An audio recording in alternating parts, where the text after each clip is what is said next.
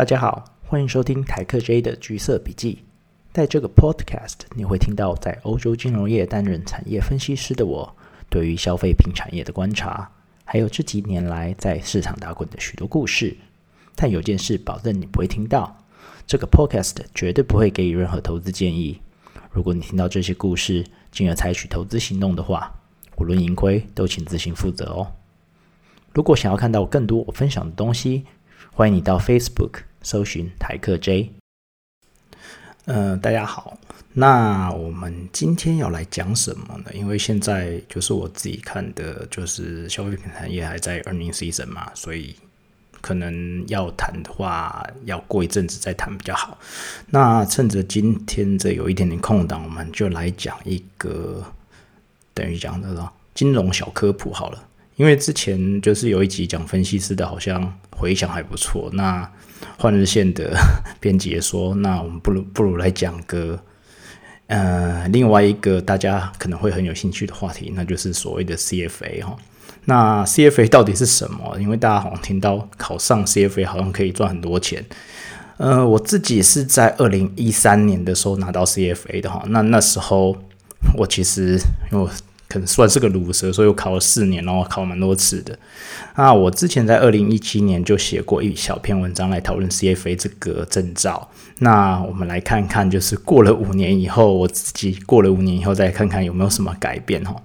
那我们等一下大家会讲一下，就是什么是 CFA，那考上 CFA 我可以做什么？就是你有何可是不工作可以做？那考上 CFA 的薪水，那这其实可能是大家最最在意的。那最后一点就是。呃，谁应该要考上 CFA？那最后最后讲完那些的话，我还有一个小 bonus 哦。那之后最后我们再来讨论一下。那什么是 CFA 哦？那其实 CFA 的全名是我们叫做 Chartered Financial Analyst，中文叫做特许金融分析师。那它是一个金融从业人员可以考的国际证照。那 CFA 总共有三个级别的考试。其中第一集跟第二集就是选择题，那第三集还会加申论题进来。那内容其实蛮多的，包括道德规范啊、会计、财务分析、投资管理、各类金融商品。而且它的命，因为是国际的证照嘛，所以他们命题回答你都必须要用英文来回答哦。就是比如说像 Level Three 有申论题的话，你要要写英文哦。嗯，而且根据 CFA Institute 的统计，平均你要通过每级考试的话，考生平均每大概要花三百多个小时的学习时间哦。所以等于说，你考上三级，可能大概要花上呃一千个小时来读书，所以其实是蛮多的。那目前第一级的话，一年举行四次考试；第二级每年三次；第三级每年两次。所以如果你现在真的是个神人的话，你大概最快一年多可以拿到 CFA 这张证照。那我当初，因为我当初的时候是一年第一级只有两次，然后第二级跟第三级都有一次，所以花了比较多时间。但其实，因为每级考试的通过率其实不算太高，平均十十年的平均通过率都只有四成多，除了第三级大概是百分之五十四，也就。所以大概平均每个考生要考完三级的时间都要四年多就对了，而且就算考试考完试，你也不不能说你是 CFA 哈，因为你必须要有四千个小时的相关工作经验，才能让你的呃证照生效。那也就是因为这样漫长的考试跟准备，目前全球大概只有十七万多个 CFA。那在台湾，其实我找不太到数字，不过目前大概是只有四五百个人拥有这张证照。那除了漫长的考试跟准备之外哦，CFA 这张证照其实是一个蛮贵哦，所费不赀的证照，因为你光是你注册要考试，你就要先缴美金四百五十块。那每考一次试还要花上美金七百到一千块不等哦，那就是看你多早报名多晚报名，那个钱会不太一样。而且考完之后哈，就算你考到了，你就想说哦，好好棒，我现在 CFA 了，你每年都要花四百美金缴给的会员费哈。那其中以我自己的情况来讲，我是两百七十五块要给。所谓的 CFA Institute CFA 的协会，那一百二十五块是要给所啊 CFA 在荷兰的分会哦。那这样看起来这么搞纲的一张证照，那到底都是谁在拿？嗯，根据 CFA 协会的资料哈，那持有人 CFA 持有人的 Top Five 也是 Top Five，也就是最多人做的工作有：第一是基金经理人，接下来是投资分析师，管理阶层也就是我们所谓的 Chief Level Executive，然后再来是管理顾问，还有风管人员。但其实如果这他没有办办法，我找不太到百分比哦，就是这些职务的百分比。那你真的要在网络上 Google 找到的，其实只有考生的职务百分比哦。所以在二零一九年，因为 CFA 都会针对考生做一个呃调查，那其中考生，也就是所有去考 CFA 的人，在二零一九年有百分之十三的人是在做投资分析师，百分之九的人做公司财务分析师，百分之八的人是会计审计人员，百分之七的人是顾问。那其实只有百分之五的考生是基金经理人哦，就是在他们考试的时候。那我们大概就可以再猜得出来，就是其实最后来讲，你要当基金经理人的话，其实实力还是比较重要的哦。你讲真的，如果你可以干到基金经理人的话，你有没有 CFA，其实好像没有太大的差别嘛。那不过，CFA Institute 在二零一九年，它还是有针对 CFA 持有者做了一个薪资调查。那这比较有趣的是，在一万五千个 CFA 持有者的调查中，哈，有百分之二十五的人是基金经理人，有百分之十二的人是投资分析师，然后有百分之十的人是所谓的顾问哦。那在产业部分，在调查里面，大部分人，所以大概百分之三十五的人，其实还在所谓的资产管理公司，也就是 smng 里面工作。那至于金融相关科系学生所大家所梦寐以求的投资银行，其实只有百分之七的人，就是 CFA 持有者，在这个调查里面是在投资银行工作。那这样看起来，其实 CFA 这样征照在投资银行，其实。不是太吃香哈，那当然也有可能就是在投资银行的人肝太爆了，没有时间搞，没有时间去考试啊。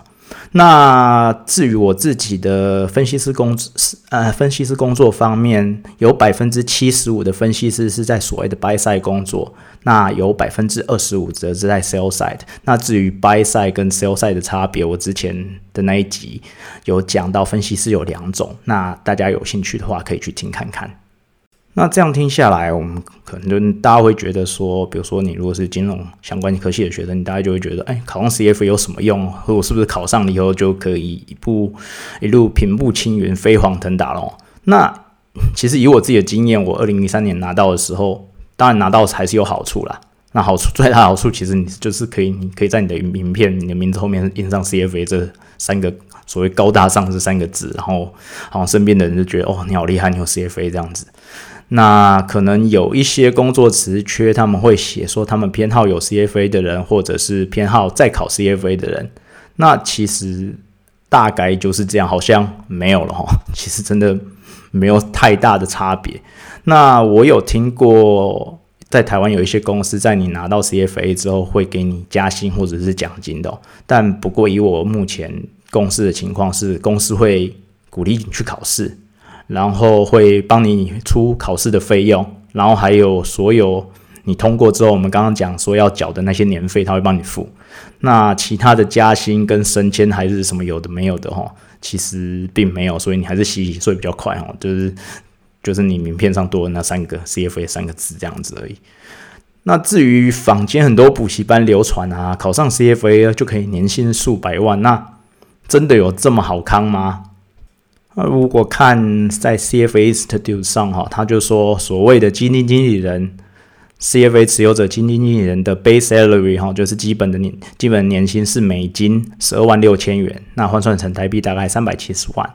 那如果是 total salary 的话，就基金经理人的 total salary 的话是美金七万七千七万七千块，折台币大概五百二十万。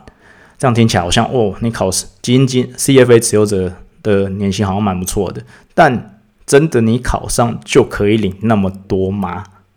就因为在刚刚我讲到所谓的二零一九年 CFA Institute 在他们做针对 CFA 持有者的薪资调查中，哈，其实我们可以看到那个它有一个报告，大概六成的 CFA 持有者在这个调查里面有超过十年的相关经验，所以其实不管他们有没有 CFA，如果你有超过十年的经验在投资产业里面，其实你们的薪水可能应该本来就比较高。那加上 CFA，其实还是一个比较美国 focus 的证照哈，就是它还是比较 US focus。所以这边的数字，刚刚我们讲的那个数字，其实还很有可能是很偏向美国本土的数字。例如说，我查了一下，它有一个那个调查，有一个东西，你可以 filter 那些呃地区啊，然后呃 job function 啊之类的。那我就看所谓的呃美国。基金经理人美在美国的薪资，他的 base salary 的中位数其实是美金十五十五万，那 total salary 的中位数是美金二十一万，所以其实好像跟那个就甚至比刚刚我讲的数字还要高。但如果我把那个区域转换到我现在处在，比如说我现在处在荷兰，它的 base salary 的中位数其实就降到美金的十一万两千。那 total salary 的中位数就降到十三万两千，所以差了蛮多的哦，就是差了可能将近呃三四万美金这样子最少。那台湾呢，就是其实在这个调查里面有台湾的 CFA 持有人的薪水，那在那个调查里面，他其实没有办法，就是那个 job job function 没有办法选基金经理人的选项哈，所以在台湾的部分是所有。CFA 持有者来看的哈，那以以这个情况来看，它的 base salary 其实是美金四万，所以换算成台币大概是一百二十万。那 total salary 是美金六六万四千块，那折合台币大概一百九十万。那其实这样看起来也算是蛮不错啦。不过其实能够领到那个薪水，我个人真的不觉得是因为 CFA 三个字哈。那我才自己还是觉得，真正能够让你领领到这相对高薪的，还是你的硬实力，就是你你在投资方面的能力，或者是你在金融方面的能力，而不是你名片上多了那三个字母这样子。那既然 CFA 看起来好像实际上来讲没有太大的用处，那为什么还要去考呢？我自己会觉得，主要去考的原因还是给外界知道，就是你有金融财务或者投资的相关的基本知识哈。因为其实它的 CFA 考试内容包山包海，但就非常的杂，非常的多。其实难度我当初在考，当然我现在不知道，因为毕竟是快十年以前了。但我当初在考的时候，我并不觉得它难度是特别的难，但是它真的很多。所以它就是非常非常多的内容，你必须要把它记完这样子。但实际在业界里面，你在工作上所需要的知识跟技能，其实还是要专精的许多哈。就是因为比如说像我自己做投资分析，我可能会用到 CFA 的考试内容，可能大概只有百分之二十而已吧。就是变成说，你因为你变变成你是一个投资专业的从业人员的话，你的你必须要非常非常的专精，而不是而不是通才。那这点我觉得是非常不一样的。那也就是说，你有了 CFA 的这张证照，就只能代表说你有一定的金融财务能力。那至于呢，你能不能成为优秀的业界从业人员的话，我觉得要靠一些机遇，然后还有更多的努力。那除此之外，CFA 其实也是让人知道你对相关产业工作有热情的一个证据，哈，因为。毕竟你要花上非常多的金钱，还有时间跟精力来取得 CFA，所以如果你不是对相关的领域有一定的兴趣的话，其实想要达成拿到 CFA 这个证照不是那么容易。像比如说我个人而言，我大学是念会计嘛，那大家可能就会想说，你念会计系想，当然当然我就要。取得会计师执照嘛？但我当初就是因为对会计实在是没有太太多热情，所以我并没有太努力来取得会计师执照这个东西。所以我现在其实也没有会计师执照。那讲到这里，我想谈谈最常碰到人问的问题，就是谁应该去考 CFA 呢？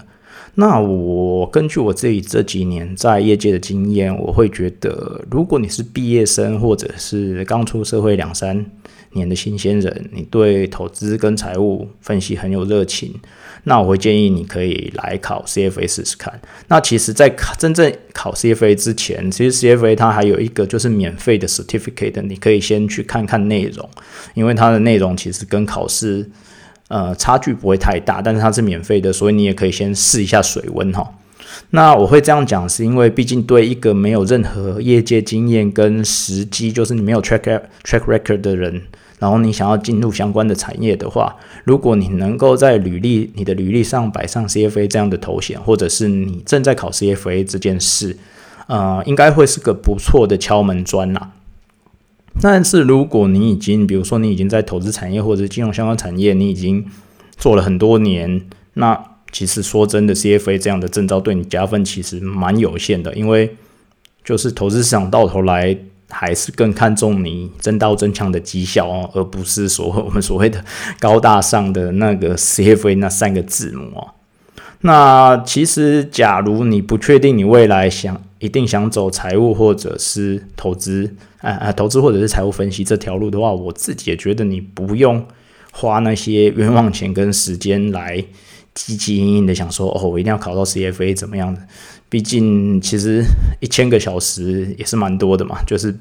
而且我自己会觉得，如果你要考的话，你就是三级都要考过嘛。那你考考到一级或者考二级，其实说真的。对我个人而言意义不大了。那你要花那一千个小时，花好几年的准备时间，但其实人生的时间有限，有很多更有趣跟有意义的事情可以做，其实不太必要特别浪费自己的时间还有金钱嘛。然后最后就 想说有一个 bonus 好了，因为我只记得之前在 PTT 有一个 CFA 版嘛。有看到有一个说自己是 CFA 持有者的人讲过说，哦，如果你拿到 CFA，你就可以吊打八成金融从业人员。我自己看了以后，就大概就有点想笑啦，其实微笑不语这样子。那刚好前阵子 Bloomberg 有一个报道，就是有一个研究，他就说，哦，其实拿到 CFA 的基金经理人，长期下来并不会有比较好的绩效。那跟投资绩效最有相关的，其实还是经验。